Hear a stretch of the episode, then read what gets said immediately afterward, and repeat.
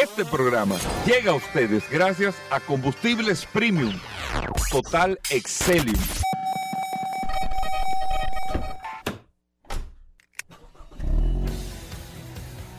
Bienvenidos al programa número uno de movilidad en la República Dominicana.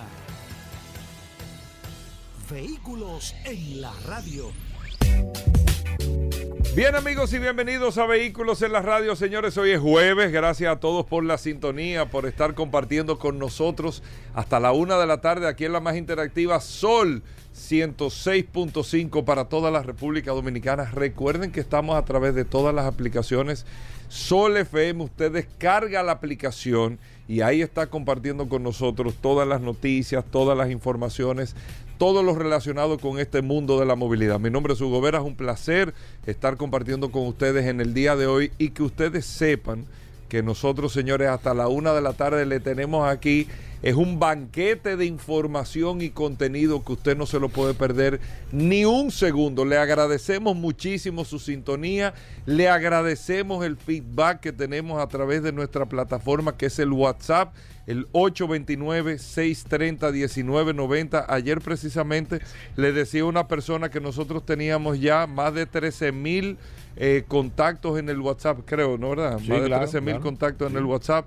El 829-630-1990 y así usted puede compartir con nosotros de manera directa, chatear con nosotros para compartir noticias, informaciones, lo que ustedes quieran a través de este espacio Vehículos en la Radio. Aquí está Paul Mansueta, el hombre que manipula ese WhatsApp. Paul. gracias, Hugo. Gracias, como siempre, por la oportunidad que me das de compartir contigo todos los días en este programa Vehículos en la Radio, jueves 12 de enero. Gracias, señores, por la sintonía. Un abrazo a todos los que reportan sintonía de manera inmediata a través de la herramienta más poderosa. La gente se ha dado cuenta los domingos cuando la gente me escribe que le contestamos, dice, pero es verdad que esta herramienta es poderosa y es la verdad. Esta herramienta se ha convertido en el Superman de los vehículos aquí en la República Dominicana. Gracias por la sintonía. Hoy un jueves sumamente interesante, lleno de noticias, informaciones, novedades, curiosidades. La verdad que el día de hoy, Hugo Vera, está como está la temperatura en la mañana, bastante eh, agradable. Agradable, vamos a decir así. Sí, y muchas cosas interesantes en el día de hoy, amigos oyentes del programa, que le invitamos a que usted no se lo pierda ni un segundito, más los segmentos que tenemos, las informaciones que tenemos para poder compartirlas con todos ustedes en este espacio. Miren, amigos oyentes, para que ustedes vean eh, de las cosas que nosotros hablamos del año pasado y la observación y la preocupación con el aumento de los precios de los vehículos, que fue un aumento de precios por el tema de la demanda de vehículos y la poca oferta. Y el precio, cuando tú tienes una gran demanda y una poca oferta, el precio subía. Nosotros le decíamos a los consumidores, porque no, no tiene nada mal si usted está dispuesto, porque nadie lo obliga a comprar un vehículo, si usted está dispuesto a pagar de más por un tema, mira, tú quieres esta jipeta, no hay jipeta en el mercado, van a llegar en seis meses la jipeta, pero yo tengo una disponible, eh, pero tiene que pagar, vamos a suponer, 10 mil dólares más. Si tú quieres esta, si no, si tú la quieres en este precio, en el otro precio, 10 mil dólares menos que el precio de mercado, entonces tú eh, tienes que esperar seis meses. Entonces el valor de oportunidad le dicen, el tema de eh, la escasez, como usted quiera, usted toma la decisión usted y compra su jipeta. 10 mil dólares más, 15 mil dólares más. Hay gente que, está, que estuvo dando o está dando todavía, dependiendo de la categoría del vehículo, aquí en República Dominicana hasta 30 mil dólares más, en categorías lógicamente altas, eh, categoría alta pero dan 30 mil dólares más por un vehículo.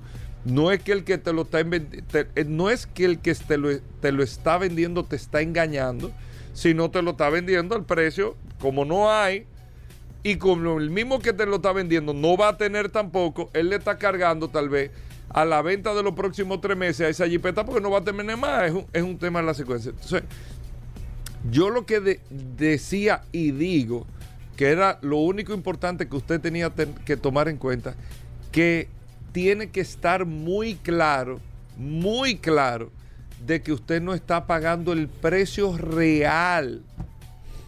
Y que cuando llegue el momento de usted transar ese vehículo, venderlo, traspasarlo, negociarlo, eh, que se lo reciban por otro, el valor en cuanto a, usted se le va a, a, evaluar ese vehículo, no fue el valor en el que usted lo compró, sino es en el valor de mercado. Le pongo un ejemplo de eso. El seguro. Usted compra un vehículo con el sobreprecio que lo compró, nuevo o usado. Y cuando usted le va a sacar el seguro, usted puede decir, me costó tanto. Perfecto. Este vehículo me costó, vamos a suponer, el, el vehículo cuesta 50 mil dólares. Me costó 65 mil dólares. Está bien, yo te lo aseguro. Mira la cotización. La cotización, mírala ahí. 65 mil dólares. Te lo aseguré por 65 mil dólares, pero el precio real de mercado es 50. Pero yo te lo aseguro, porque eso fue lo que te costó. Dios lo libre y nunca le suceda, pero es para que usted esté claro. Y eso es importante. Siempre es importante decirle la cosa a la gente. Si usted va o tiene una situación, vamos a suponer, y Dios lo libre que no le pase, una pérdida total. Emma, no hablemos de accidente. Le robaron el vehículo. El vehículo no apareció. Pérdida total. El seguro se lo va a liquidar. Porque un vehículo robado, el seguro, usted tiene un seguro full, el seguro le va a reponer. Pero sobre qué valor el seguro le va a reponer. ¿Usted sabe cuál es el proceso? El seguro evalúa, ah, bueno, este vehículo 2023, o vamos a poner 2022, ¿cuál es el precio del mercado? El el precio es 50. El, ¿Cuál es el precio del vehículo? No es lo que tú pagaste. No, pero yo lo aseguré por 65. Sí, sí, no, yo estoy de acuerdo, yo te lo aseguré. Pero yo tengo que evaluar el vehículo sobre el precio actual del mercado, porque yo lo que te tengo es que sustituir el vehículo. Tú compraste ese vehículo que cuesta 50. ¿Cuál es? Yo voy a cotizar el vehículo en, el mercado real. ¿Cuánto cuesta? 50. Entonces, sobre los 50 que yo te voy a liquidar. Sí, pero Paul me lo vendió en 65. Mira la cotización. Sí, bueno, es un tema. Eh, eh, Paul te lo vendió en 65. Nosotros te lo aseguramos en 65. Pero ese precio que te dio Paul de hace seis meses no es el precio de hoy. Porque el mercado se normalizó y ya Paul, tú vas donde Paul y Paul te dice, no, eh, yo te lo expliqué, acuérdate, acuérdate Pedro que yo te lo expliqué, yo te la vendo en 65, pero el precio es 50. El precio, el, el markup price es 50 de ese vehículo. No pasa nada. Es que usted esté eh, eh, claro de la situación.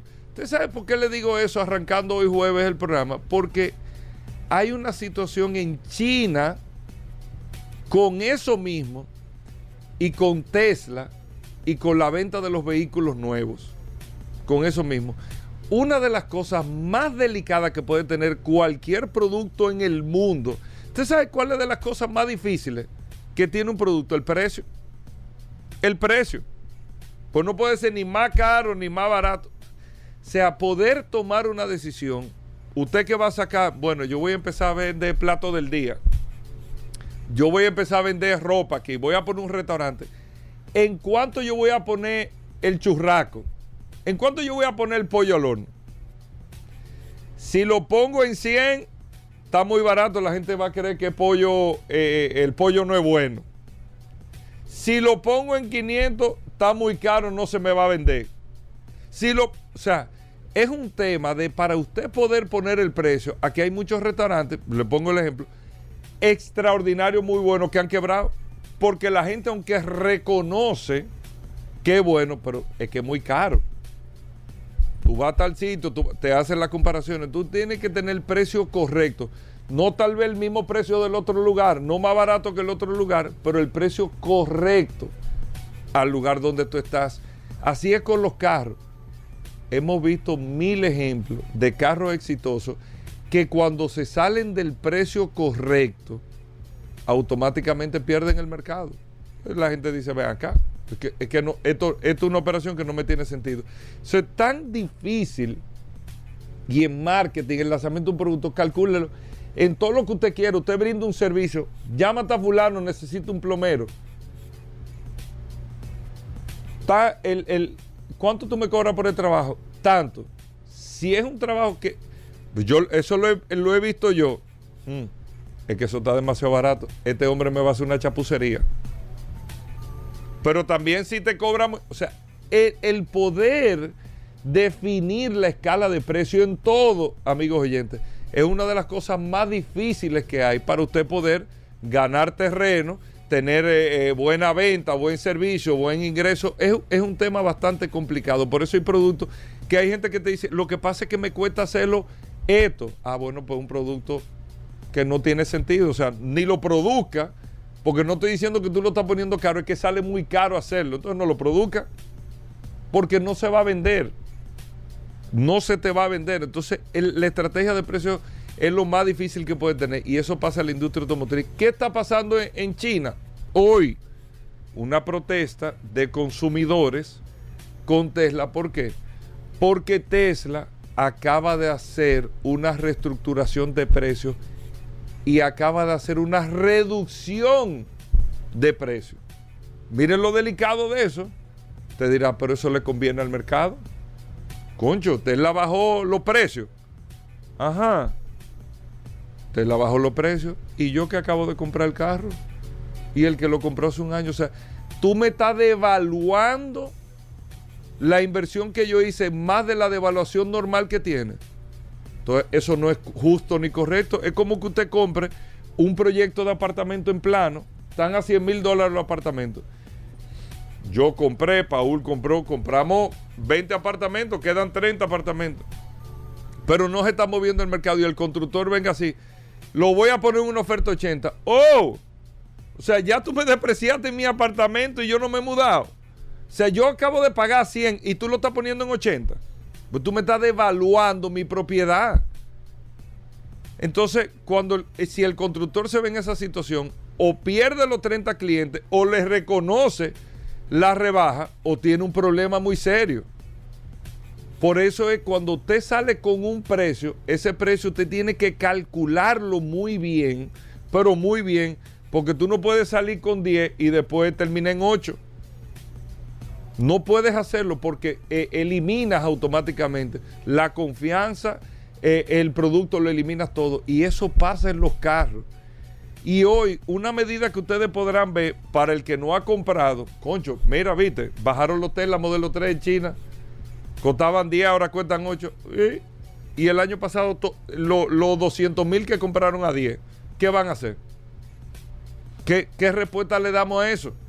Que lo que compraron a 10 en precio real de mercado, no sobrevaluado, precio real de mercado. El que compró a 20 sobrevaluado, eso no es un problema de Tesla. Ahora, el, el precio marcado de Tesla es 10. Tú no puedes echar para atrás con ese precio. O sea, si tú saliste con 10, tú no calculaste bien y te diste cuenta, y eso ha pasado aquí en República Dominicana, pero aquí no es uno ni dos vehículos, ni dos concesionarios que han salido con un producto que lo ponen un precio y tú veas los tres meses que el producto no se mueve o no se mueve como ellos esperaban y vienen y hacen una rebaja. ¡Pam! Se murió ahí mismo el producto. Se, el producto se queda ahí mismo. Incluso no lo siguen ni siquiera trayendo. Porque pierde automáticamente la confianza. Y eso es sumamente delicado, les repito, en el sector de vehículos, la estrategia de precio, para que ustedes tengan eso muy bien calculado. Lo dijo Rodolfo ayer, ya los precios de los vehículos usados están empezando a tomar su nivel el año 2022, nosotros no pasamos el año entero. A mí me llama la gente y le decía, señores, este es el mejor año para usted vender un carro. Un carro que usted tiene, esta es la mejor oportunidad, pero no para comprarlo. Hablando del segmento usado, porque tú vas a vender muy bien. te vas a aprovechar de la necesidad que hay y el carro que te cotizaron en 500 mil pesos, la gente te da, te da 600 hoy por ese carro porque tiene la necesidad, pero el precio del carro es 500. Entonces tú vendiste, tú vendiste en 600 mil pesos. Tú crees, mierda, le saqué. Oye, yo lo compré este carro hace dos años en 500 y le gané 100 mil pesos. 100 mil pesos en tu cabeza tú le ganaste. Porque si tú lo vendiste, al menos que tú decidas quedarte a pie, tú lo vas a sustituir por otro. Y el otro que tú vas a comprar, lo vas a comprar así mismo con ese, con ese precio inflado por la oportunidad del momento. O sea, tú no estás ganando absolutamente nada. Por eso yo repetía mil veces, el mejor momento para vender, pero no un buen momento para comprar, al menos que usted tenga una necesidad. Ya los precios están empezando a nivelarse. ¿A qué? Al precio normal del mercado que tú le aplicas del nuevo, la depreciación al usado, de ahí tú tienes una tabla y tú tienes un precio real de mercado y algunos vehículos que otros que te mantienen más el precio por el tema de la alta demanda que, te, que tienen, pero que te mantienen, no que tienen un sobreprecio. Aquí hay jipetas que la gente me dice, no, mira muchacho, yo me voy a comprar esta jipeta porque mira, yo encontré una jipeta, tú sabes lo que una jipeta después de 4 o 5 años de uso, 80 mil dólares digo, pero ¿y, qué, qué tú me estás diciendo con eso? No, mira, mira, mira cómo mantiene el producto. Sí, pero esa guagua cuesta nueva, cuesta 80 mil dólares más. Entonces tú la estás comprando eh, a 50% del precio que tenía de nuevo. No es que te está manteniendo precio, lo que tiene una depreciación. Ahora, lo que sí es que en esa depreciación tiene una alta demanda, tú, puedes, tú no tienes que hacer más rebajas a diferencia de otras marcas que aunque te queden 80 después de la depreciación, tú tienes, tienes que dar en 75 para que se te venda rápido.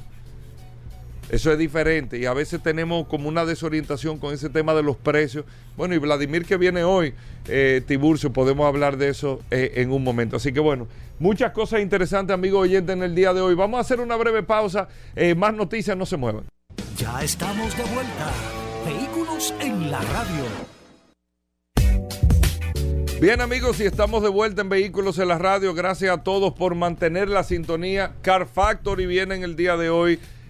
Félix Pujol Jerez con nosotros. Viene Vladimir Tiburcio a pasar vehículos en el día de hoy. Vamos a hablar de ese tema de los precios también. Dari Terrero con nosotros. Amigos oyentes, muchas cosas interesantes en el día de hoy en este espacio Vehículos en la Radio. Paul, eh, necesitamos eh, eh, la savia, la savia, lo que está dentro. Siempre, siempre, siempre. La, la, savia del tallo de la información. ¿Qué, tenemos? Cuéntame. Siempre, Hugo Veras. Gracias. Estuve viendo la serie de, de Mados de Netflix. ¿Tú la viste? No, no la Es bueno que tú la veas con el tema de la bolsa de valores. Oh. me acordé mucho de ti. Eso es en Netflix. la voy a ver. Sí, mira, chula. son cuatro capítulos. Mira, recordar, Hugo Veras, el poderoso WhatsApp 829-630.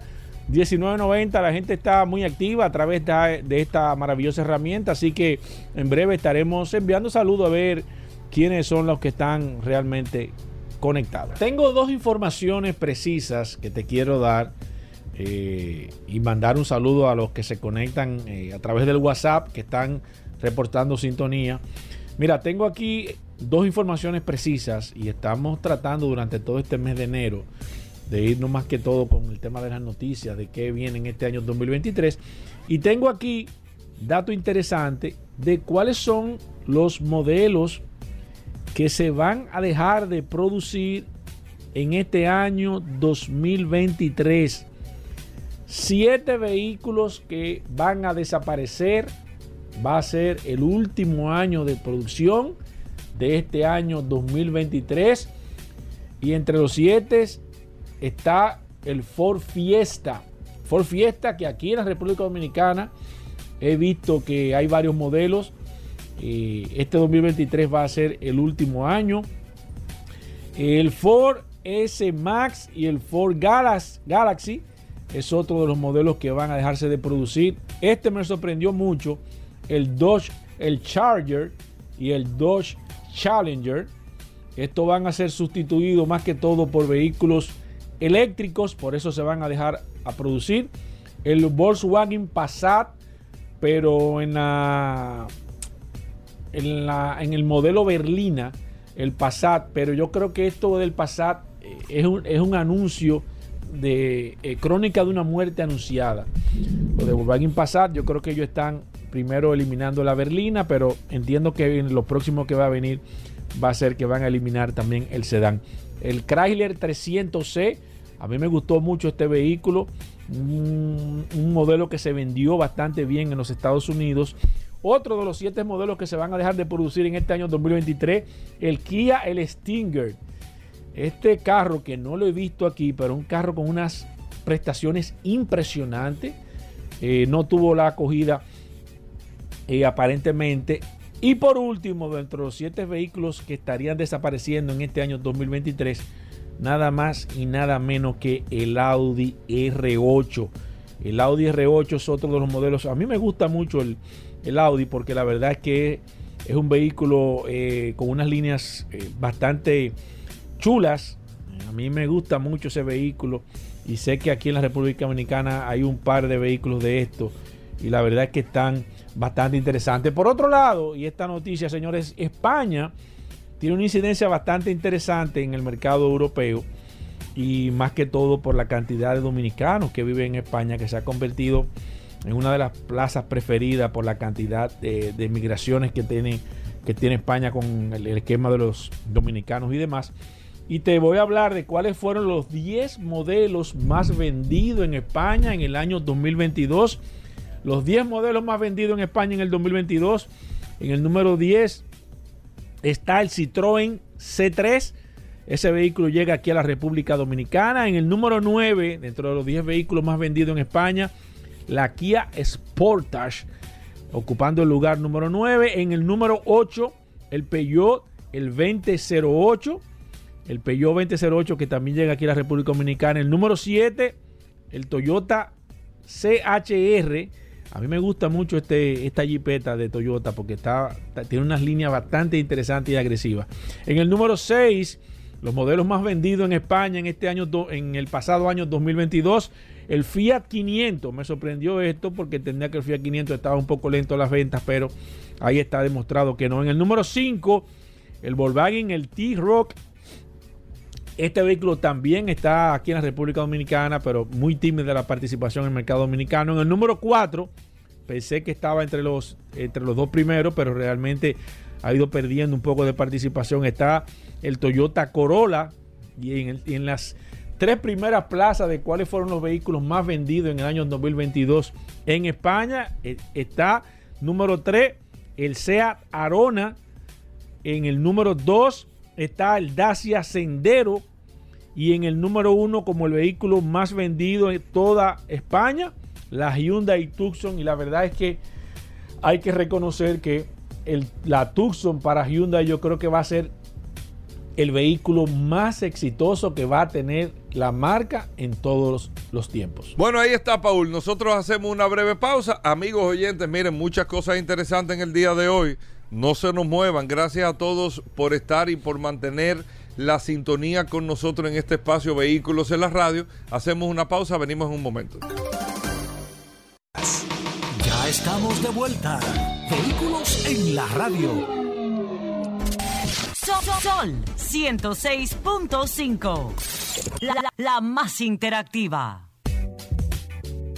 Bueno, de vuelta en Vehículos en la Radio. Amigos oyentes, un abrazo y gracias a todos por la sintonía. Como cada jueves, Félix Pujol Jerez con nosotros.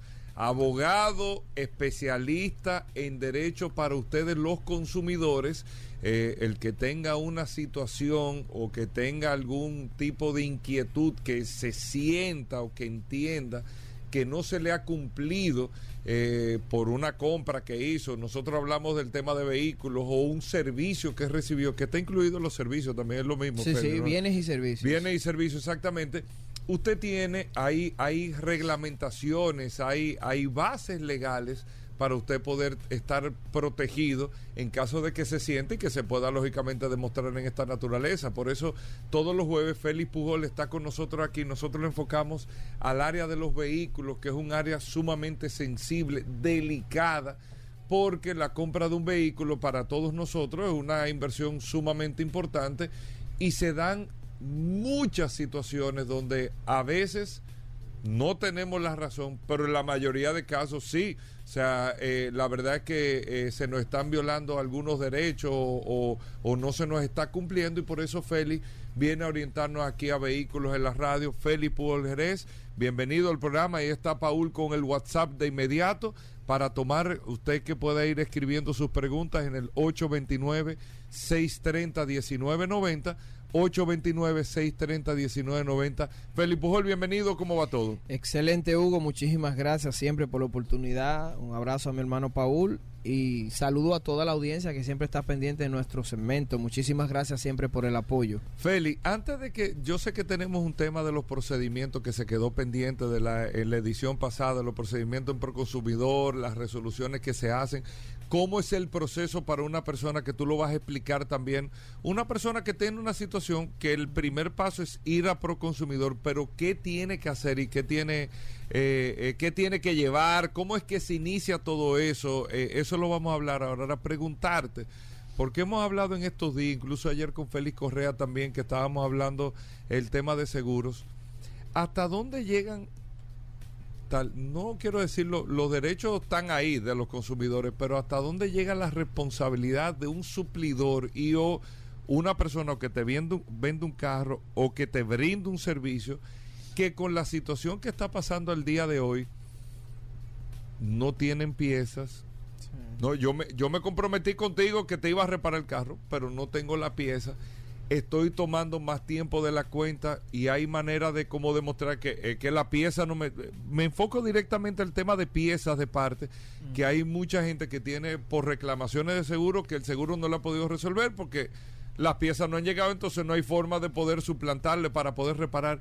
¿Hasta dónde llega eh, eh, eso ahí? Y, ¿Y qué se hace? Nada, esperar y entender o, qué pasa ahí. Bueno, es lamentable, creo que hemos tocado ya en varias ocasiones esa situación, hay un desabastecimiento de piezas y partes y el tema de la importación, la logística de transportación, los plazos de entrega están afectando el sector en sentido general, tanto a las aseguradoras, a los talleres, a los proveedores de esos servicios y la verdad es que los consumidores Mira, que afecta incluso la misma venta del vehículo de, de gente que separa unidades que se le dice que para esta claro época que sí y simplemente el vehículo no llega, o sea, no es que no te lo quiera entregar, que Así no llega. es. ¿Qué pasa ahí? Que también lo hemos hablado aquí, tanto para los concesionarios como eh, que apartan los clientes, consumidores que apartan los vehículos a futuro y no llegan en el plazo que, que se había que se había estipulado. acordado. Eso también eh, nosotros lo denominamos en derecho como de imposible cumplimiento, porque eh, si bien es cierto que se le ha dado la información certera y precisa al consumidor con una fecha de entrega, no es menos cierto también que eh, se puede demostrar, siempre y cuando sea así, tanto para el tema de los vehículos, de los concesionarios, como también para el tema de las partes y piezas, de que no ha llegado la pieza para poder cumplir con el servicio y la entrega final del, del servicio, que es el vehículo reparado. Entonces, si es que se le puede demostrar al consumidor que se ha hecho el requerimiento en la fecha que él que, que, se hizo, que en tal fecha se pidieron las piezas pero no han llegado, entonces que se le demuestre al consumidor y lamentablemente es razonable en este escenario eh, mundial ahora mismo Ahí como no hay está, nada que hacer. que nada que se pueda hacer. Pudieran ir a Proconsumidor para que puedan lidiar si hay algún tipo de compensación adicional que puedan asumir ambas partes por el tiempo. No sé si, si eso se pudiera razonablemente estipular algún tipo de compensación. Eh, yo creo que eh, dije aquí en un segmento, yo duré casi cuatro meses con el vehículo en esas mismas condiciones. Habían unas piezas que no llegaban. ¿Te pasó a ti? Me pasó a mí, con una aseguradora y yo sé que era que había. Estaba todavía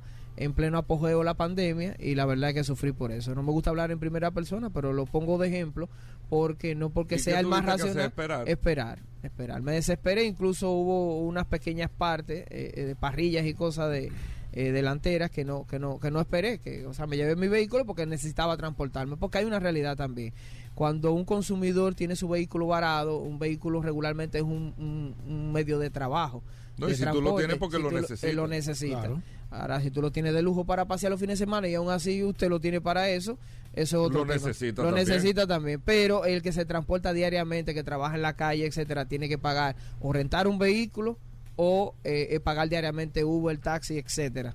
La verdad es que es una situación difícil, pero hay que buscar el punto de equilibrio. Ahora, es de imposible cumplimiento porque se puede demostrar que pidieron las partes, los vehículos, etcétera, y yo creo que eh, y no hay otra alternativa que esperar.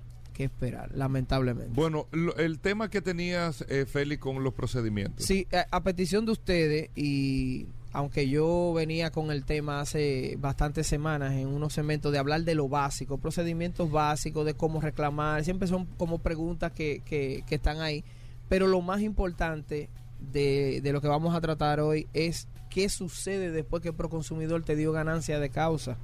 ¿Qué sucede cuando tú llegas a un acuerdo en el seno de Proconsumidor? Es decir, si tú te sentaste a requerimiento de la Autoridad Máxima de Defensa de los Consumidores en el Departamento de Conciliación y los proveedores y los consumidores se pusieron de acuerdo en X eh, estipulación, ¿qué sucede después de ahí Exacto. si hay un incumplimiento? Entonces esas preguntas son importantes responderlas para que los consumidores estén orientados. Primero vamos con el procedimiento de reclamación. Usted tiene un problema, este es el sector vehículo específicamente Sí. que vamos a tratar. Le compró un vehículo a un dealer. Entonces tiene algún desperfecto, eh, usted reclama la garantía o la garantía no estuvo clara o no le entregaron la garantía. Pues entonces usted lo primero que tiene que hacer es reclamarle al proveedor. Ese es el procedimiento general, no importa del sector que estemos hablando. Usted le reclama al dealer, en este caso, que le cumpla con aquello que usted dice que no le está funcionando. Eh, O- o se dio cuenta que el carro no era lo que le vendió. no era lo que le vendieron, le cambiaron las millas, N cantidad de posibilidades. Entonces, si no le responden, pero siempre hágalo por escrito, sea WhatsApp, una comunicación, un correo, para que esa evidencia usted la pueda llevar posteriormente Exacto. a Proconsumidor. Ese es el, el primer consejo. Entonces, luego de ahí, usted acude a Proconsumidor y lleve todos los documentos que demuestran la adquisición del vehículo, O sea, recibo, recibo, matrícula, garantía, contrato. matrícula, contrato, todo, eh, la transferencia, los pagos, etcétera, y deposita eso en Proconsumidor y hace la reclamación.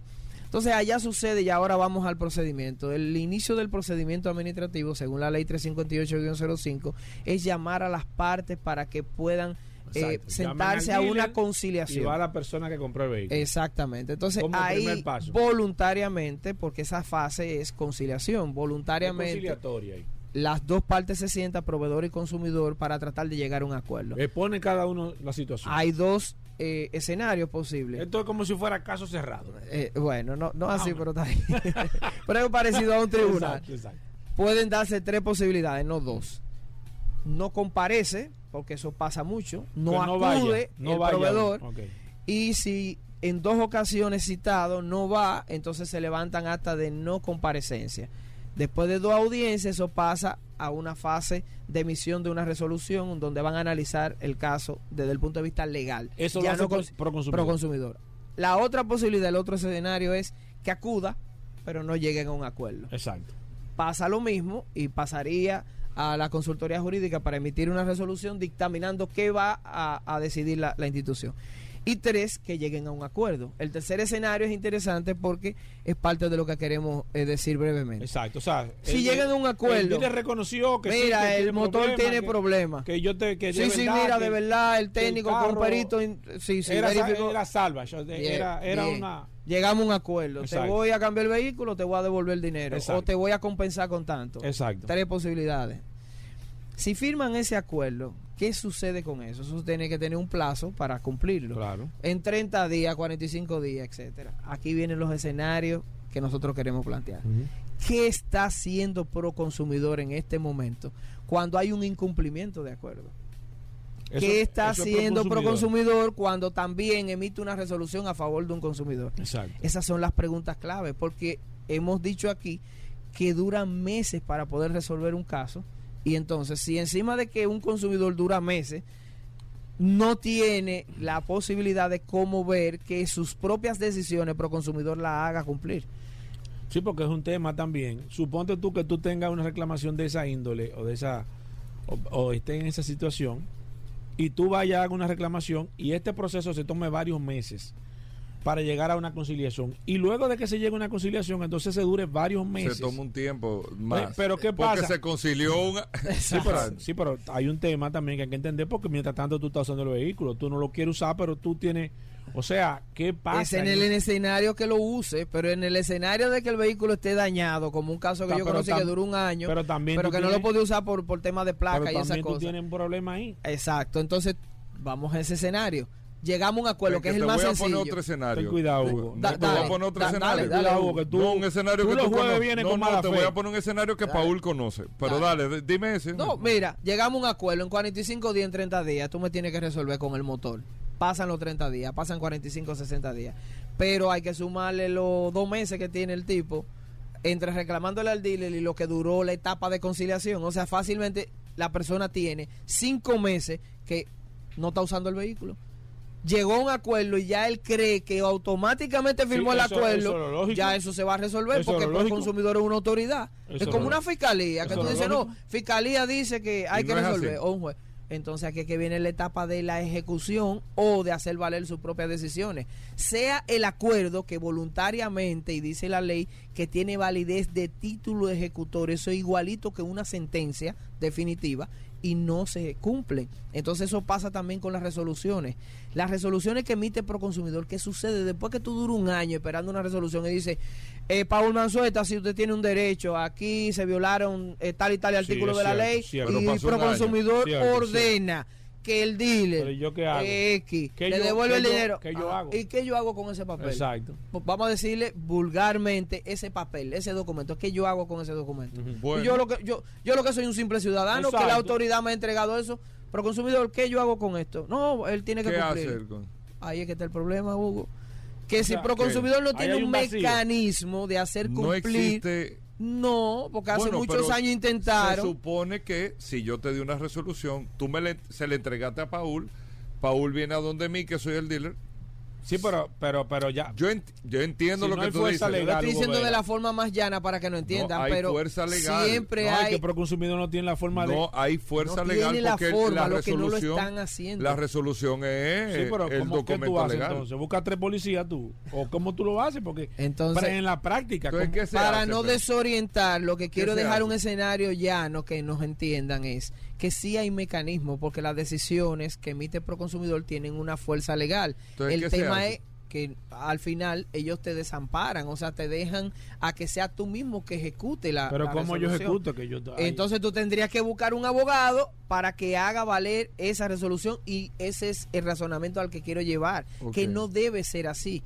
¿Qué- Por ejemplo, qué debiese- existía ¿Qué debiese de ser? ¿Qué- una qué defensoría del consumidor que una vez hubo una intención que crearon la estructura para que un grupo de abogados acompañe en esa fase a los consumidores que no tienen cómo pagar Ya un en la fase de hacer Deje cumplir hacer cumplir esa decisión. la resolución. La decisión que emite la misma autoridad. Bueno, pero eso no es tan complicado. no debería de ser tan complicado. Pero tú sabes los cientos y cientos de casos que se quedan así en el limbo.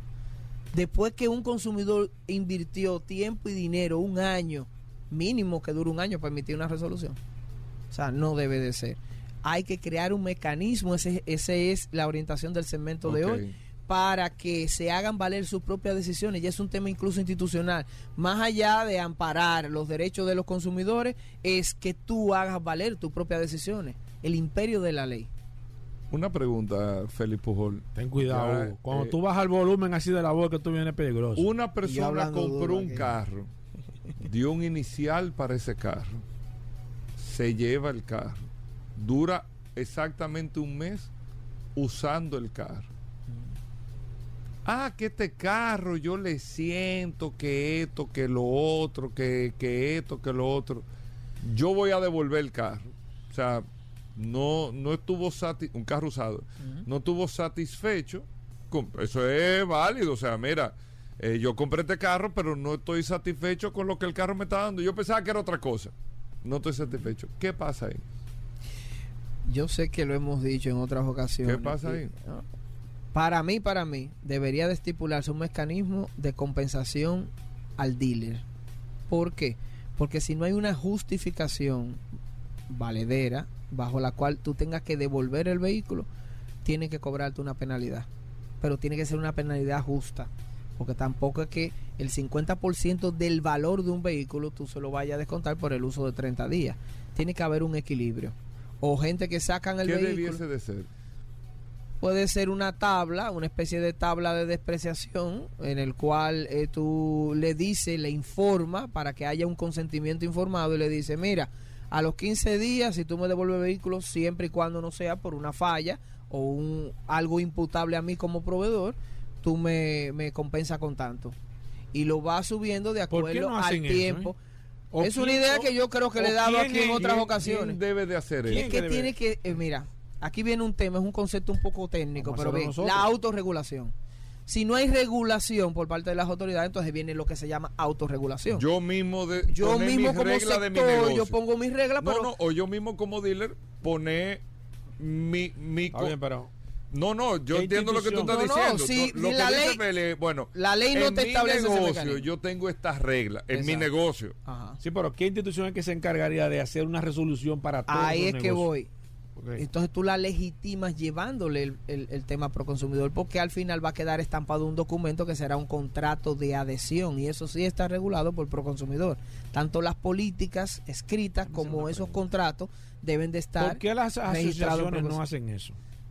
Mira, es interesante. Lo que pasa es que las asociaciones orientan eh, de modo general. ¿Eh? ¿Dura? eh, sí, sí, No dura. hacer, de no modo general. No, no, pero qué interesante. No, pero a vamos a decir una cosa, o sea, cualquier dealer o concesionario que quiera hacer eso, lo que tiene que ponerlo de acuerdo a, a, a- cómo va el negocio en el sentido el 10% al mes, el 12% al, a, a qué El sé yo, lo- 10% del valor del vehículo, Del pero vehículo. yo te di un 10% de inicial.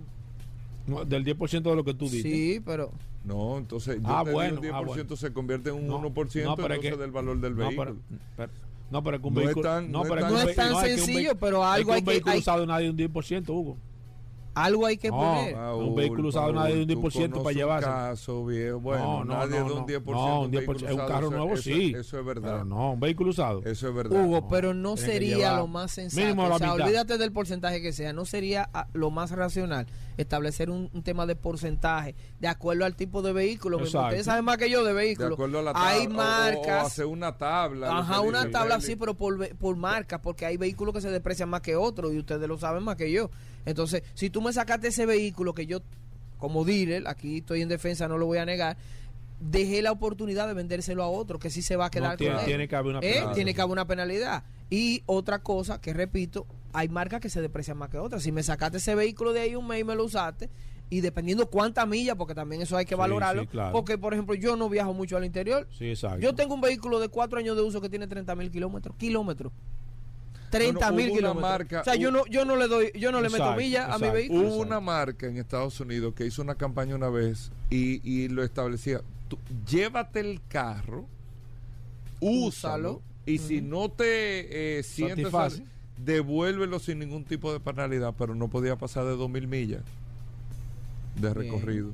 Bien. O sea, le, le, le ponía un Sí, le pone- parámetro. le pone un rango. No, no, Eso pero es verdad lo que tú dices. O sea, eh, tú pones una regla, no. Sí. Tú te lo llevas. Eh, si tú lo quieres devolver en 30 días por alguna condición particular que no te convence el vehículo y con menos de mil kilómetros de recorrido, una cosa así, Sí, entonces eh, eh, habría una penalidad de esto. Una Claro. tabla, ponerle una Pero tabla. mira, nosotros Claro. tuvimos un caso muy hace mucho tiempo. eh, Eso con, puede con- ser. Con una situación con una persona aquí que y me estoy viendo como chiquito. ¿Qué es lo que está pasando? Oso? Entonces, Eh, Tú recuerdas que, que la persona dio 200 mil pesos para comprar una camioneta nueva. Eh, por una razón u otra no le, no le aprobaron el préstamo a la persona y después el dealer le dijo que no, que no le iba a devolver el dinero. No, no, no. Así no. es verdad, Entonces, Eh, eh, entonces en ese yo he caso, en ese caso, casos en ese caso, ¿qué tú haces? Porque Yo- no, hay, no hay una ley que te diga Mira, que se lo yo devuelva. he ¿no? intervenido en varios casos así antes incluso de y yo en tengo la intención de comprarlo, lo que pasa es que no me aprobaron sí, el préstamo. Hay algo que se pide 200 llama el derecho al retracto, es un derecho universal de los consumidores y eso está estipulado en nuestra en nuestra legislación, pero tiene que estar regulado, porque fíjense que cada sector tiene sus particularidades. Ya vimos como el sector vehículo, que no es lo mismo que una lavadora, ni una nevera, ni una estufa, el sector vehículo tiene sus particularidades. O sea, un dealer hace una inversión en un vehículo y cuando una persona se lo lleva, ya él se desprende de ese bien y cree que ya y, eh, cerró su venta y dejó la oportunidad de una lista que yo soy testigo y ustedes más que yo también de Y cuántas personas no hay- andan y- detrás y- de un vehículo y más precisamente ahora que no hay. cuántas personas estaban detrás de ese vehículo que lo iban a comprar y tenían financiamiento aprobado y todo Sí. entonces si tú te lo llevaste yo dejé de venderlo ya entonces hay que ser equilibrado Bueno, y pero racional este caso, este caso no se lo llevaron. Este caso, yo te di un inicial de 200 mil pesos. claro, tú 200 ves. mil pesos, vamos a someterlo al banco. No le aprobaron el préstamo, ni allí, ni aquí, ni a- y el, y el dealer no le quería devolver el No, no. dinero. Y conozco, yo conocí varios casos así. Eso es ya un abuso. Pudiera ser que tenga una, una mínima penalidad para ese tipo de casos, por alguna razón de costos que uno no, no lo va a entender, pero que no sea igual Debiesen de lo ser los dealers que pongan ese como como aclararle al cliente, mira, en este negocio, en, por- en esta tienda, en es no pues yo, Yo tengo la libertad de decir no, en esta tienda no hay que No, penalidad no, no, hay problema Bien. No, no, y ese que- es parte del atractivo No. para competir en el Ajá, para mercado. competir ahora en esta tienda No, de- no Tú- debiese ser porque siempre el dealer va a jalar para su lado, Hugo. Debe de ser una, una, una, una institución que vele también por los intereses del consumidor. Debe de haber una tr- neutralidad No, porque si yo que, pongo mi eh, control, no, Mira, no, pero el- lo te que digo a ti, dice no lo que está yo, diciendo yo te voy a Felipe quitar Pujol- el 70%. no lo que está diciendo Felipe Pujol es no. yo como dealer pongo unas reglas esas reglas que sea homologada por Eh, Proconsumidor. yo se la mando por consumidor para que me la revisen Claro. y me la aprueben y esa regla aprobada se convierte en un marco de referencia. Ah, Así es. Así sí me gusta. Así es- pero nadie la ha mandado. Pero fíjate que la ley, eh, aunque me voy a meter en tecnicismo y un poco de teoría, pero la ley regula la relación entre los proveedores y los consumidores. No quiere decir que porque van a defender a los consumidores, siempre va a ser todo en pro del consumidor. Hay que mantener el equilibrio del Claro, mercado. claro. Y lo que quiero decir con esto es que sí, que los proveedores pueden regularse y someter a Proconsumidor para que ellos evalúen en el marco de la ley esa, ese planteamiento que le hacen. Entonces, la autorregulación, siempre y cuando eh, la, autoridad tenga algún vacío legal, es eh, propia de los sistemas capitalistas.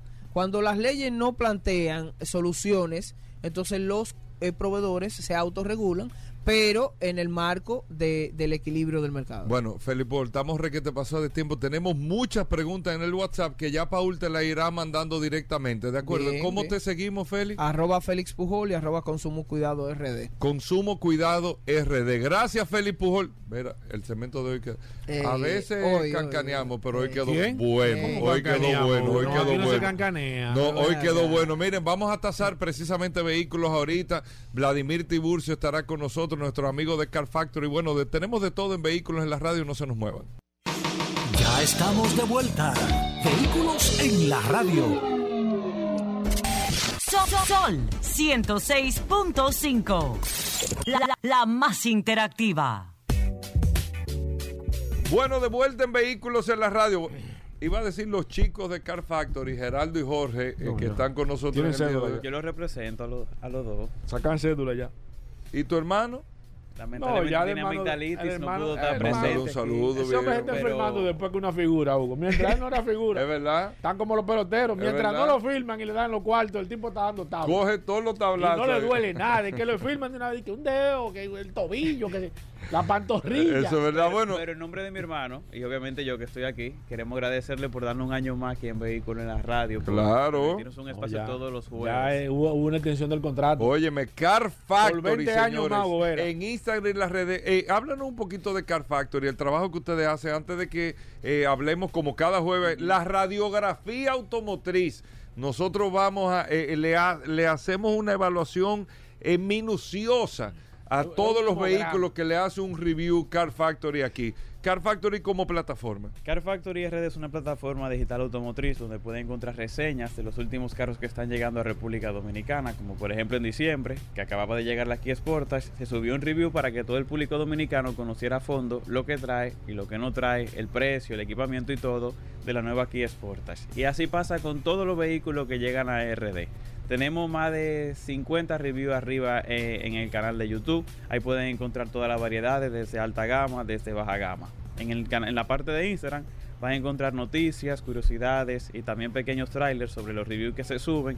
Y como por ejemplo, eh, esta semana se subió lo que fue el BMW D, que es el Digital Emotional Experience, donde tú podrás interactuar con el carro, que es una noticia bastante curiosa que se presentó en el CES de Las Vegas.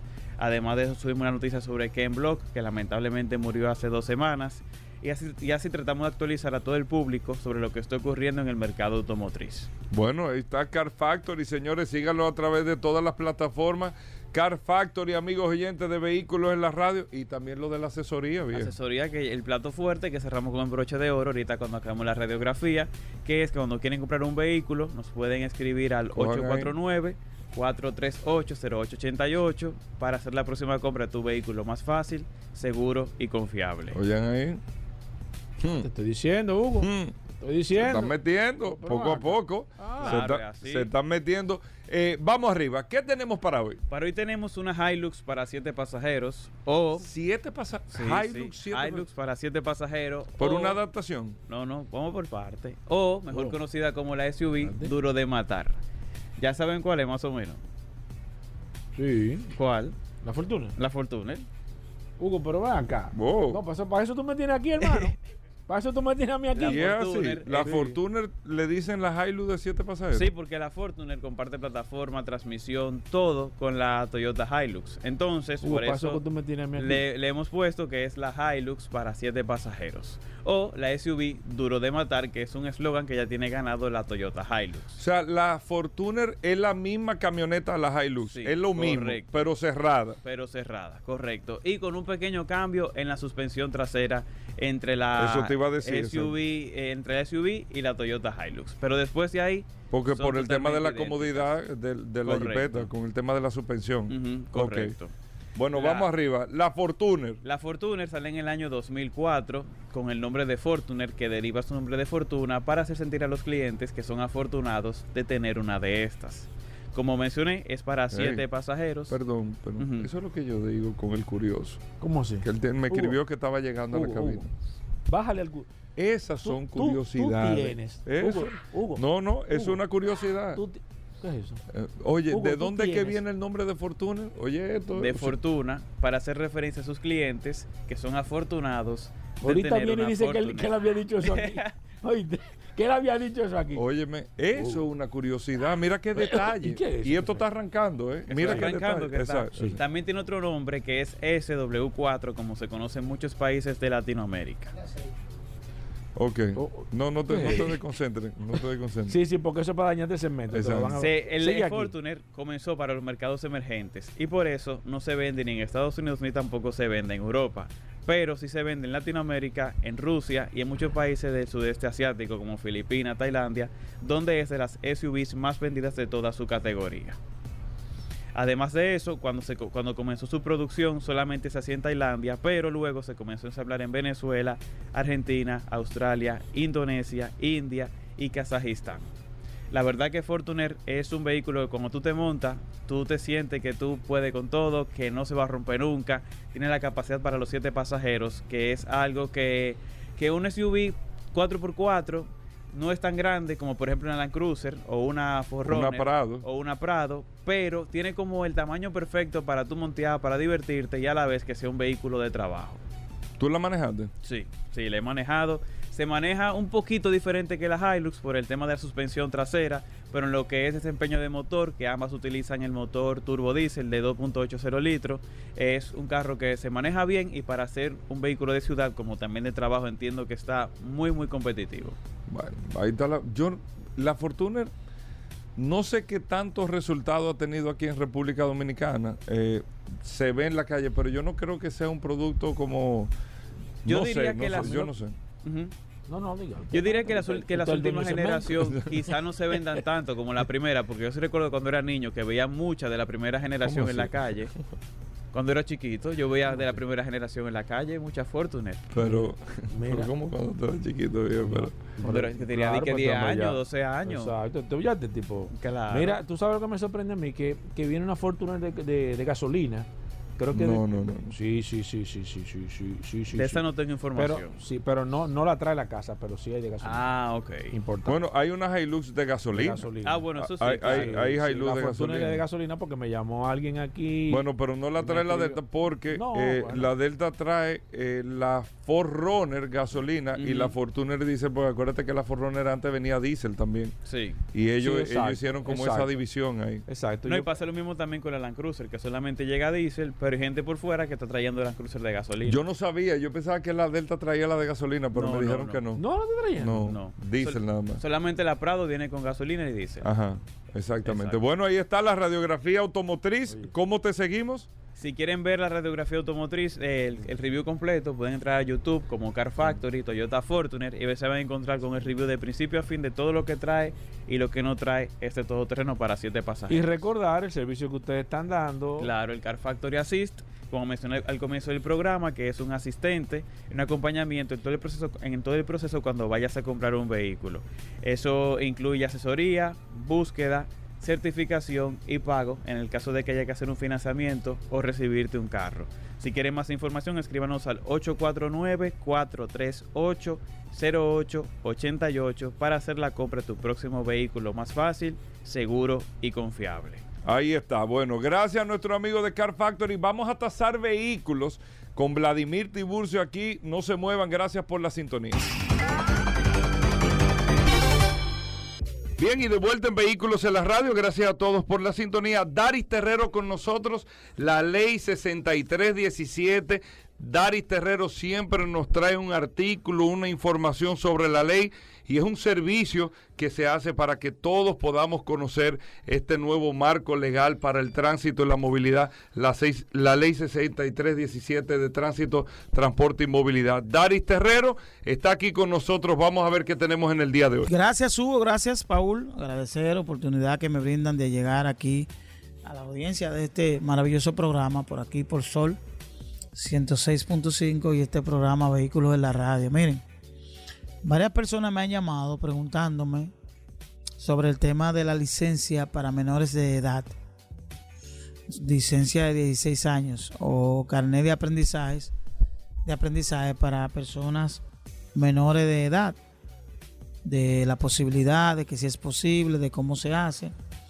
Y hay que decir que en la República Dominicana el Intran ha trabajado en fortalecer el sistema de licencias en el país. Y que independientemente de las construcciones que tiene que hacer, no hablo con construcciones en términos de infraestructura, sino en la construcción de, de un sistema de, que tiene que ver con la movilidad, de crear una serie de instancias, de poner en aplicación la ley en todas sus modalidades. El, Intran ha establecido un sistema ágil, moderno y rápido para la obtención de la licencia de conducir. No es un trauma obtener una licencia de conducir en República Dominicana. Incluso para, para aquellas personas que son menores de edad, que es una de las de las modalidades que ofrece la ley. Y es que los menores de edad de 16 años pueden obtener su licencia de conducir luego de cumplir con los requisitos, entre ellos un poder del padre o tutor, donde establece la responsabilidad que implica que los daños eh, provocados eh, por este menor de edad son, están bajo su responsabilidad. También establecer un vehículo un vehículo a nombre de uno de los padres en el cual el, menor de edad pudiera estar conduciendo. La ley establece que el menor siempre debe conducir acompañado de un adulto, de un adulto con licencia de conducir. Y todo esto es importante porque, porque nosotros hablamos de fomentar el tema de la educación vial desde el bachillerato. Óigame, la ley plantea que la educación vial tiene que estar desde, el, desde la educación inicial. Debe estar en el currículum como una materia de, desarrollo social. Debe estar, debe formar parte de, de la currícula.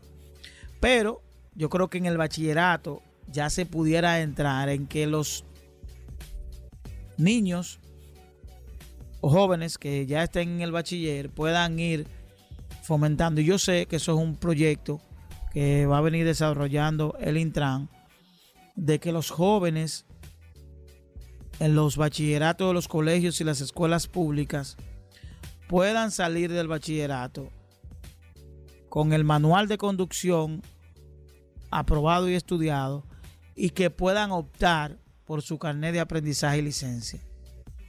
Yo creo que esto es una, una medida que fomenta y que involucra a los jóvenes a esta dinámica que debemos llevar de formar a la ciudadanía conforme a algo tan importante como la seguridad vial.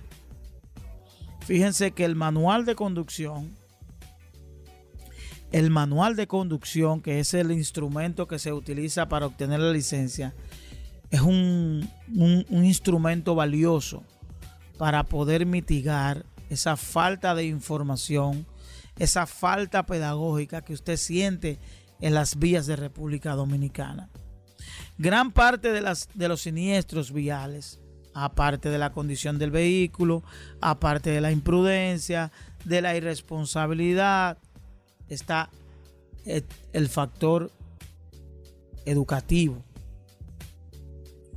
educa- de la educación en términos viales, de conocer cuáles son los derechos y deberes que usted tiene en la vía, de conocer cuál es el derecho del peatón, de conocer cuál es el derecho y la obligación que tiene el conductor. Y sobre todo, ese tema que permanentemente nosotros mencionamos aquí de la responsabilidad que tiene un conductor a la hora de presenciar un accidente. De erradicar esa dinámica de- del robo y del hurto a la hora de un accidente y prestar atención. Esa puede ser la diferencia entre la vida y la muerte, lo oportuno de una atención a la hora de un accidente. Usted puede ser la diferencia. Usted puede ser la persona indicada para salvar la vida de un ciudadano. Por tanto, esta dinámica de obtener una licencia de conducir a temprana edad, yo creo que eso pudiera ser un elemento de crear preventivamente una cultura de respeto a la ley. De que a esos jóvenes que están saliendo de las escuelas, nosotros le, inculquemos esa responsabilidad que tenemos que tener a la hora de tomar un guía. Y de que eso puede ser la diferencia entre mantenernos con vida o mantenernos en la prisión o mantenernos muertos o morir. Es decir, el riesgo que representa usted conducir un vehículo de, de motor de manera irresponsable, eso puede ser la diferencia entre llegar a su destino o no. Nos vemos mañana. Bueno, Dari Terrero, ¿cómo te seguimos? Nos pueden seguir a través de Dari Terrero 1, tanto para Instagram como para Twitter. A través de nuestro WhatsApp pueden enviar sugerencias, fotos y cualquier imagen que tenga que esté vinculado al tema de la movilidad, de la imprudencia que ocurre en República Dominicana al 829-421-7758. Bueno, gracias Daris Terrero. Hacemos una pausa. Venimos en un momento. Ya estamos de vuelta. Vehículos en la radio. Bueno, de vuelta en Vehículos en la Radio. Gracias a todos por la sintonía. Vladimir Tiburcio, vamos a tasar vehículos, el primer eh, eh, programa en vivo, eh, tasando vehículos aquí en Vehículos en la Radio. Yo quería aprovechar, Vladimir, aparte de que tú nos te presentes primero, lógicamente, eh, vete a automóviles, vete a avalúos para poder darle el precio a la gente de su vehículo, una tasación oficial. Si usted va a comprar un carro, que se haga una inspección, una evaluación, pero todo impreso, una tasación del precio real de ese vehículo que usted va a comprar. Vladimir ofrece ese servicio, pero quería aprovechar para que nos dé un panorama, porque ayer Rodolfo Vladimir nos hablaba de que el mercado de vehículos usados está empezando a normalizarse en el tema de los precios, si eso ya se puede percibir ahora, si hay que darle un tiempo. Cuéntame todo, bienvenido Vladimir, eh, adelante y atención a los amigos oyentes que quieran saber ahora iniciando el año el precio de su vehículo, 809-540-165, 540-165 y el WhatsApp, Paul, también. Claro, a través del 829-630-1990 comiencen o puede comenzar de manera inmediata a enviar la información. Así mismo, bueno, vamos de inmediato, Vladimir Tiburcio, cuéntame primero, eh, eh, bueno, primero la presentación y cuéntame de, de esta evaluación. Bien, saludos Hugo Vera, Paul Manzueta y los muchachos aquí en Gabina y las personas que escuchan el programa eh, todos los días, en especial los jueves de tasación, que solamente tienes que escribir o llamar con marca, modelo y año, le vamos a dar un rango de precio de ese vehículo que usted quiere comprar o ese vehículo que usted quiere vender. Sí, como bien tú dices, los precios se han comenzado a normalizar dentro de lo que cabe porque están un poco más estables, eso significa que se supone que el mercado va a estar mucho más definido, cosa que no pasaba en meses anteriores por la situación que veníamos viviendo y ya los precios están un poquito más establecidos, los clientes están un poquito más eh, tranquilos en ese sentido, buscando las mejores opciones. Eh, la venta ya al final de año, como pasa siempre, fueron mermando bastante en el tema de los vehículos usados por la gran cantidad de ferias que habían de vehículos nuevos. Y lógicamente en enero, febrero lo que esperamos es que las cosas eh, sigan su curso de, eh, con las personas que necesitan o tienen, o tienen el deseo de comprar un carro usado, que es el mercado que está un poquito más, más rezagado, ojalá que, que se pueda dinamizar tanto como pasó con los vehículos con los vehículos nuevos. Y gracias, estamos aquí gracias a BT Automóviles, que es el dealer que tenemos, nos puede seguir en las redes sociales, y gracias a BT Avalúos, que somos la, una compañía pionera en, el- en la asesoría para compra de vehículo usado. Específicamente, si, si en este momento está por decidir la compra de un vehículo usado, nos llama y nosotros ponemos a tu disposición más de 20 años de experiencia en el sector y vamos a revisar ese vehículo completo. Todo lo que ese vehículo, todo lo que tú necesitas saber de ese vehículo antes de comprarlo y lógicamente te vamos a entregar un informe bien detallado de esto para que tú puedas hacer una compra inteligente. Si ya tú compraste ese vehículo, sigue usándolo. Lo ideal sería hacer, hacerlo de manera preventiva, que nos llame, eh, hagas una cita con nosotros y nosotros vamos a levantar toda la información. Todo es todo. Historial del vehículo en los Estados Unidos, en algunos casos podemos conseguir incluso imágenes de ese choque o si lo tuvo, eh, si el vehículo fue usado aquí, qué uso se le dio, carrocería interior, todo, todo es todo. Todo lo que tú necesitas saber te lo vamos a plasmar en un, en un documento muy formal con algunas recomendaciones y con un precio final de, de compra para que tú puedas eh, hacer algo bien hecho.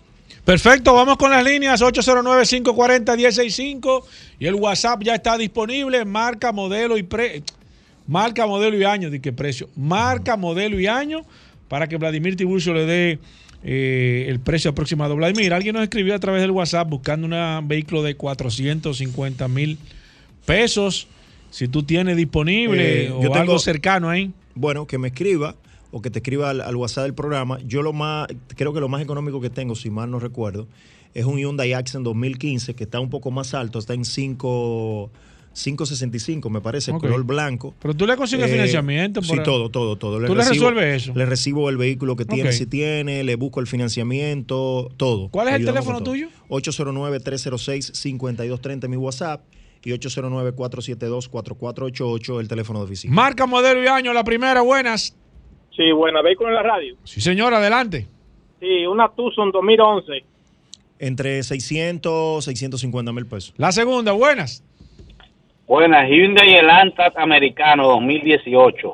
2018, 6 y medio, 675. Buenas.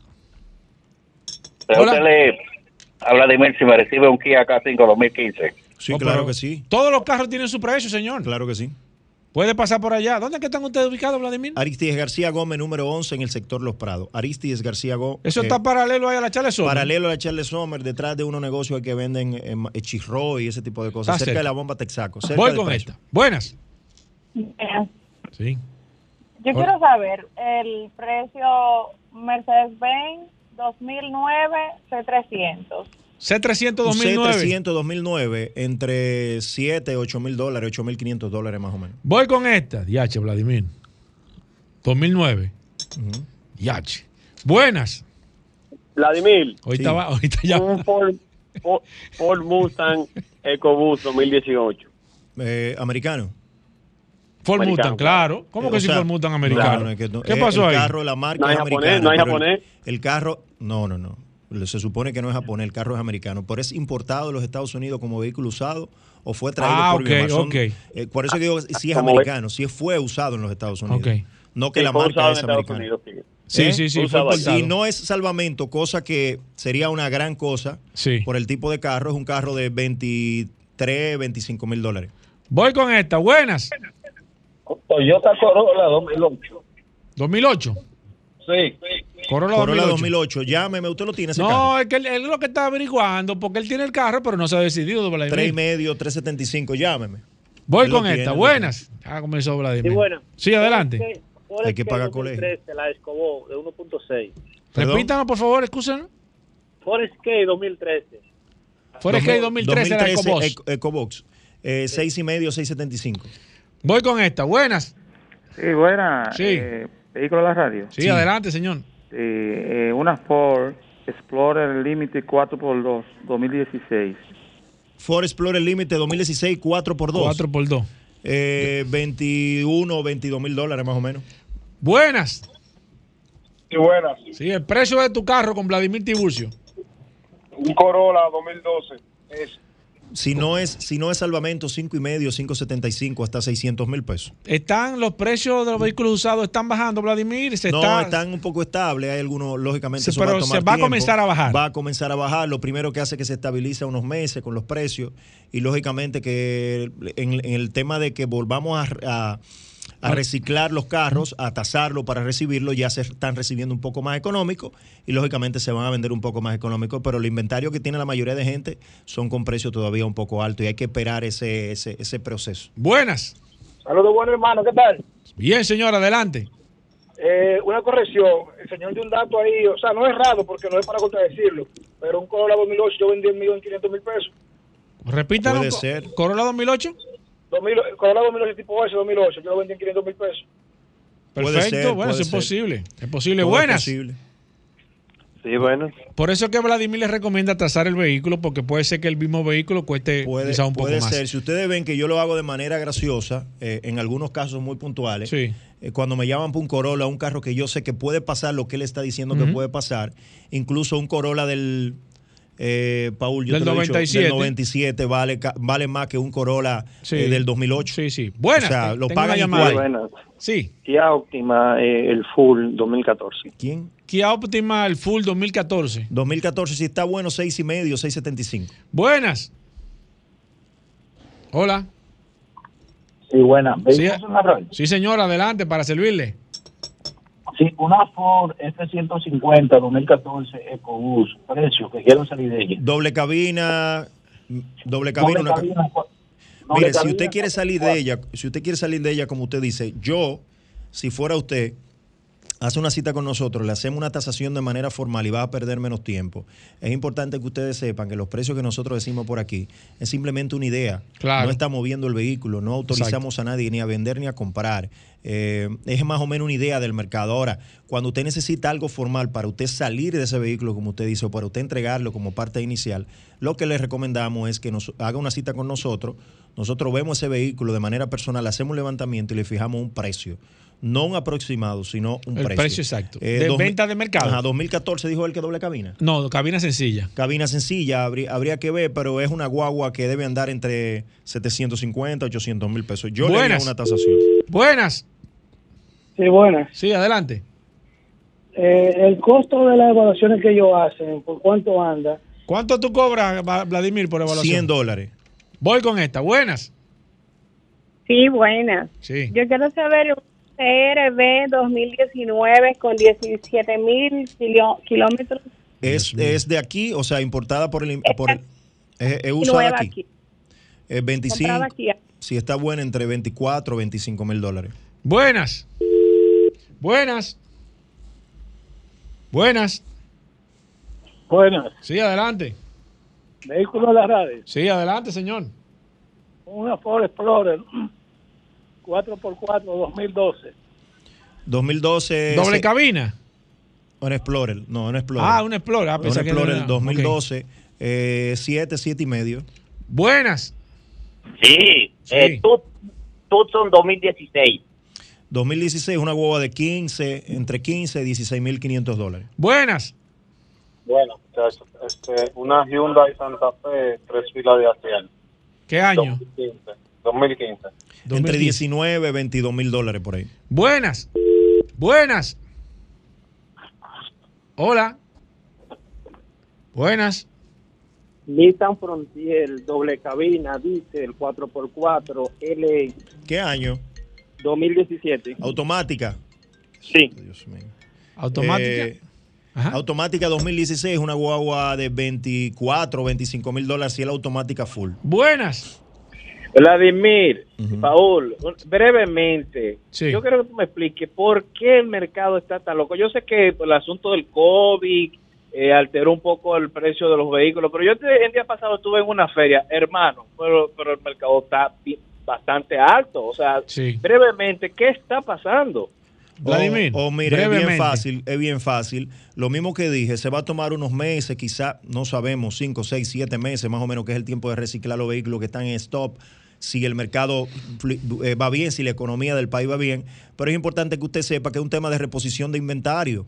Se compró caro y hay que vender caro. Entonces, hay una situación que los carros que tú traes quizá ahora te pueden salir un poquito más económicos, pero lamentablemente si tú tienes un hector de 20 Claro, carros, compraste caro. que lo compraste caro, Mire, señor. eh, va a pasar eso. O sea, es un tema de que Hubo le demos tiempo, pero puede que puede que no baje, o sea, y tú te quedes esperando que baje. No, y de evidentemente repente el entonces mercado le- va, eh, va a ir, pero pero esa feria que él fue, me imagino que fue ahora a fin de año, Ajá. son vehículos que fueron comprados caros. Claro. Y Fueron además, comprados caros, hay que, con entender, caro. hay que entender, señor, que los vehículos usados subieron porque hubo escasez de vehículos Claro. nuevos. Subió flete, no subió los vehículos vehículos. nuevos, subieron los vehículos usados. Voy Entonces lo este. que está caro es el inventario viejo. Buenas. Buena, buena. Nissan Pathfinder 2014. Nissan Pathfinder 2014. 2014 di- entre 15 y 16 mil dólares, 17 mil dólares. Buenas. Sí, Vladimir. Sí. Exporta 2015, 118 kilómetros. Una Sportage o Sport Track. Eh, no, exporta de la Kia. Una Kia Sportage. 2015, 2015, 118 mil kilómetros. 2015 700, 725, por ahí 7 y medio. Sí, Toyota Runner 2011 con el frente del Lexus. 4x4, su run, tres filas. Mire, mire, el, el hecho de que tenga el frente del Lexus no significa que esos 5 o 6 mil dólares que usted gastó poniendo ese exacto. frente, usted lo va a Eso fue, eso fue un gusto que usted Claro, se dio, que fue se lo va, Si usted me pregunta a mí antes de hacerlo, yo le digo que no lo haga. Claro. Eh, lógicamente, desde mi punto de vista, para lo que usted va a recibir ahora. Ahora, ¿qué pasa? que su guagua va a ser un poco más atractiva. Más atractiva, se va a vender pero más el rápido. público va a estar más, más Pero no le van a pagar el Pero precio. no le van a pagar, eso vale 5 o 6 mil dólares. Yache. Buenas. Perdió ahí. Sí. Buenas. Buenas. Buenas. Buenas.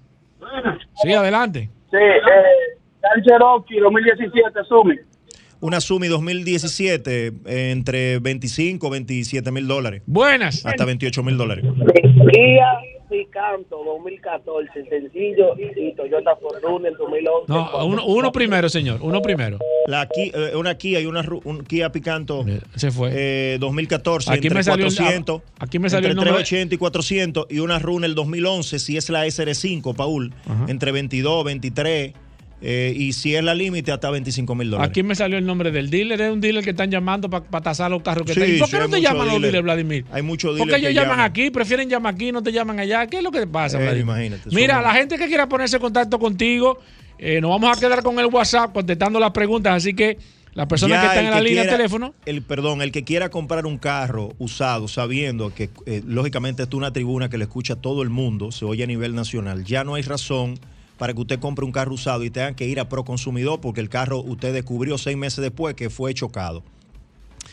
Póngase en contacto con nosotros, haga una cita con nosotros, nosotros vamos a hacer un levantamiento de información y ojalá que el próximo jueves nos puedan llamar un par de personas para tasar carro, Paul, y que puedan decir de la experiencia que han vivido con nosotros con el tema de las asesorías brevemente y así la gente se motiva mucho más. Pero si en este momento tú vas, tienes ya la decisión de comprar ese carro y lo tienes identifica- identificado, un carro usado, te pone en contacto con nosotros, que nosotros te vamos a decir todo.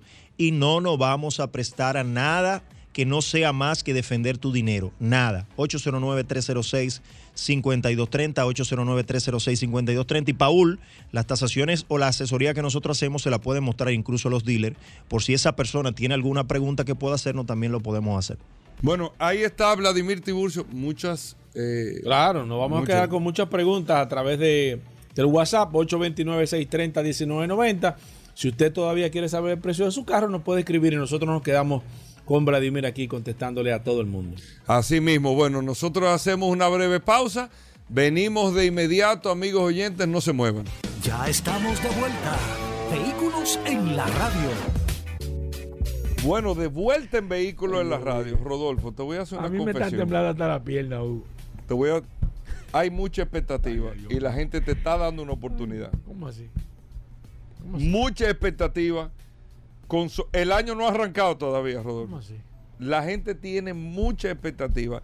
Lo que más gusta de este segmento, aparte que tú vienes mañana viernes con solo oportunidades, eso está claro, eso está definido. Ay, Hugo. Solo oportunidad en vehículos en la radio. Tú dijiste que iba a tener todos los viernes de este año 2023 una oportunidad. a la gente le gusta que tú le hables de lo que tú tienes disponible con Hyundai, con BMW, con Mini, todo eso. Eso está bien. Pero la verdad es, hay que decirla, que la gente te escucha, Rodolfo. O sea, aquí hay gente Mira, aquí hay gente que no se ha apiado el carro. Espérate, espérate.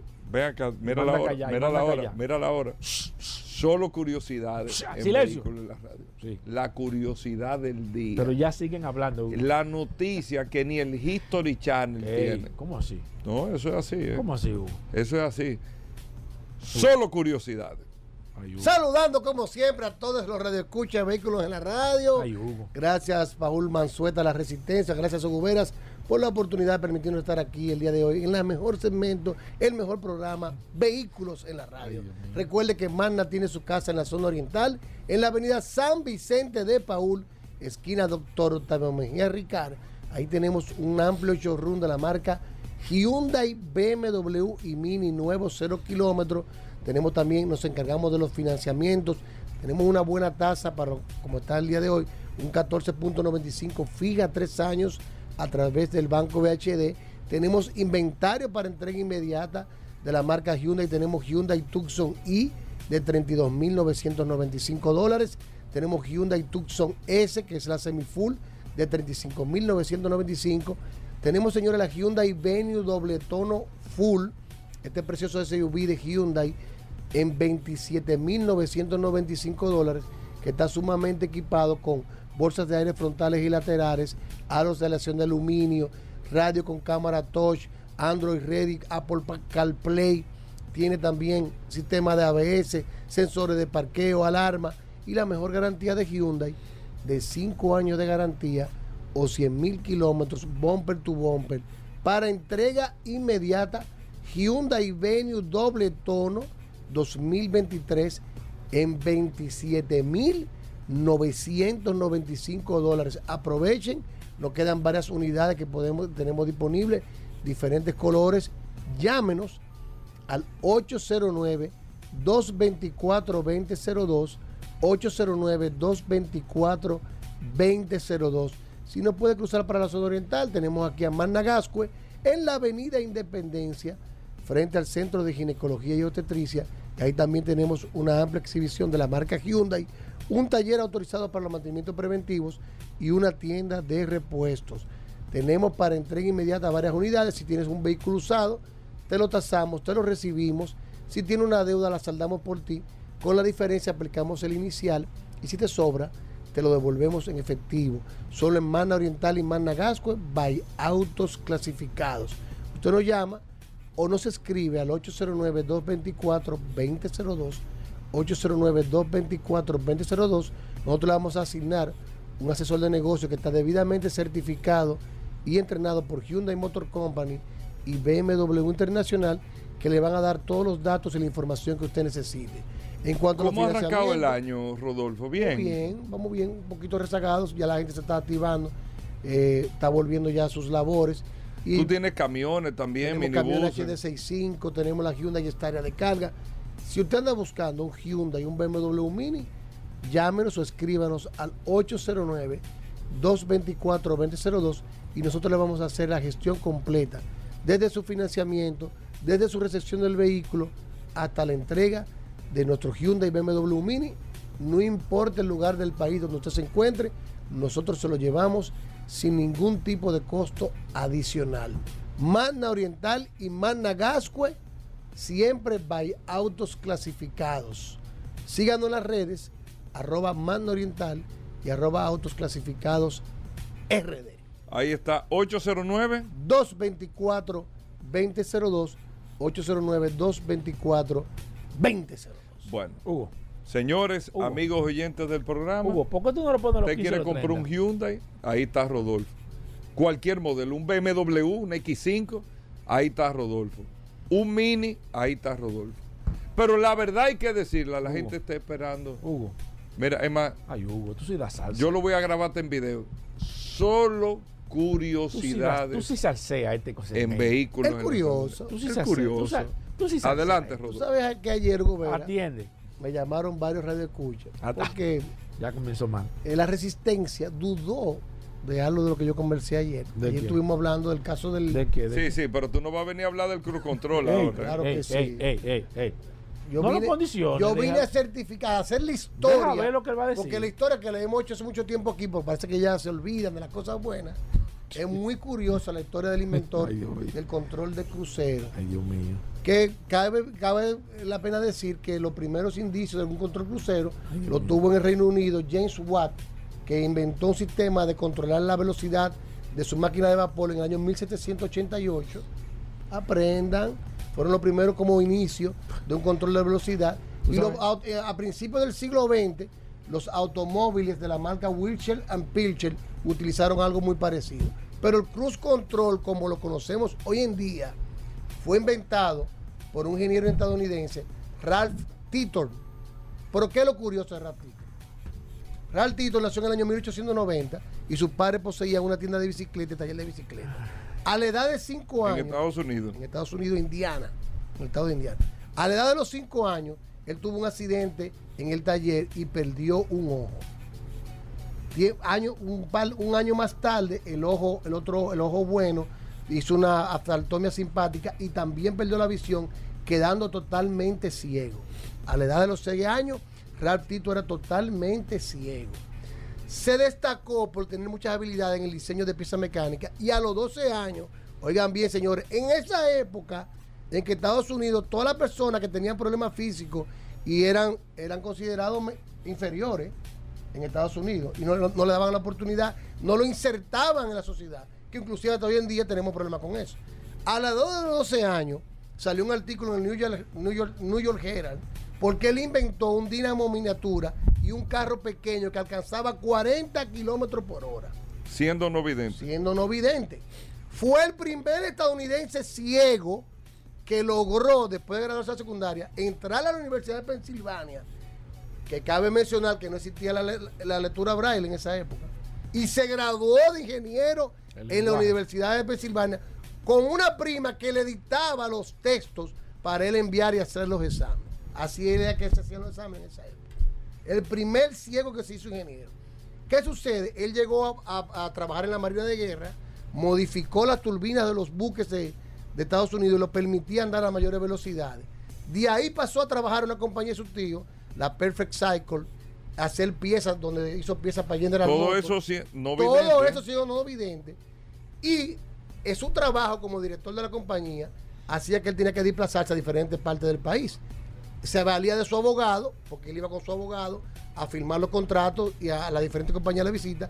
Y el abogado manejaba de una manera brusca.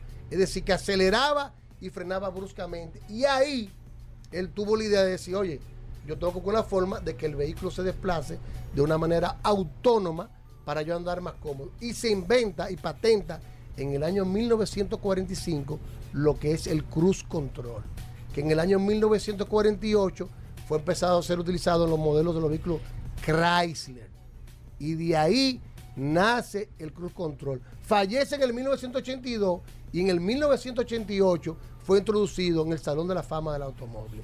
Ralph Tittle, ¿qué Ah, considera? ese es el, el curioso que yo quiero aquí en el programa. Eso es historia para que la resistencia Sí, que dijo aquel, un que- día, eso yo nunca lo he oído. día, Aló. es un día. Aló. ¿Quién te está Señores, llamando? Espérate, espérate, ¿Quién te está espérate, llamando? Rodolfo, Espérate. ¿Te están llamando? ¿Quién? ¿Quién es, hermano? Sí, sí, sí, ¿De se dónde? la vamos a dar también. ¿De qué? ¿Qué te dijeron? No, de ahí abajo, que le demos la oportunidad ¿Qué? que, que siga. Que Hugo, continúe. Ralph Tito. Que se coja sí, dos minutos sí, más. Se iba a tomar una decisión. Es verdad, verdad. Es muy interesante la historia y voy a subir los ¿Cómo que links se en, nuestra página. El Curioso en la Radio, síganos en Instagram. Ahí voy a subir los links para que usted vea la historia. Que lo más importante que logró en la parte de este invento que todavía se utiliza el día de hoy fue demostrar que una persona discapacitada podía lograr lo que alguien, lo que todos pensaban que era imposible. Porque en ese momento en la sociedad de Estados Unidos, si tú eras inválido, si tú eras ciego, si tú eras sordo, te consideraban, te una clase inferior. Inclusive hubo una ley que ahí salió un reportaje donde él está, que decía que era una carga para Este la no es el sociedad. curioso que viene todos los días. Eh. Esa es la ¿Tú dormiste realidad. bien? Bien. Ralph ¿Tú Tiro, dormiste bien hoy? que Bien. inclusive no aceptaba ¿Te ni siquiera las cuando- hay amigos en testimonio que lo pueden buscar que decían que tú te dabas cuenta que él era ciego en ocasiones porque él trataba de ser totalmente independiente. Sí, Ralph Tiro, un ejemplo. Este hombre está lúcido, Hugo. Cuando pongas el cruise Tú- tú control de tu carro. Tú lo jalaste, Hugo. Lo Cuando- llamé. lo Oye, Tú lo- Tú lo llamaste. Cuando ponga el cruise control, que, que- que el, el nombre original fue Speedostat, así porque él le puso, pero Chrysler lo cambió a control crucero. Él le puso Speedostat o Autopilot. que inclusive... es ¿Así lo- era que se llamaba? Sí, es lo que utiliza ahora el nombre eh, los Tesla. Tesla. Que Tesla siempre busca como cosa de la historia. eh. Pero eso está bien Sí. también. Cuando pongas el control tema, crucero de tu vehículo, recuerda que fue inventado por Rap Taylor, un no vidente que rompió todos los esquemas. Vamos a darle un aplauso. Si no lo sabía. Un aplauso. Óyeme, un palo. Ya lo Volvió, sabes. Señores, original. hasta mañana. Rian. Combustibles Premium Total Excelium. Presentó.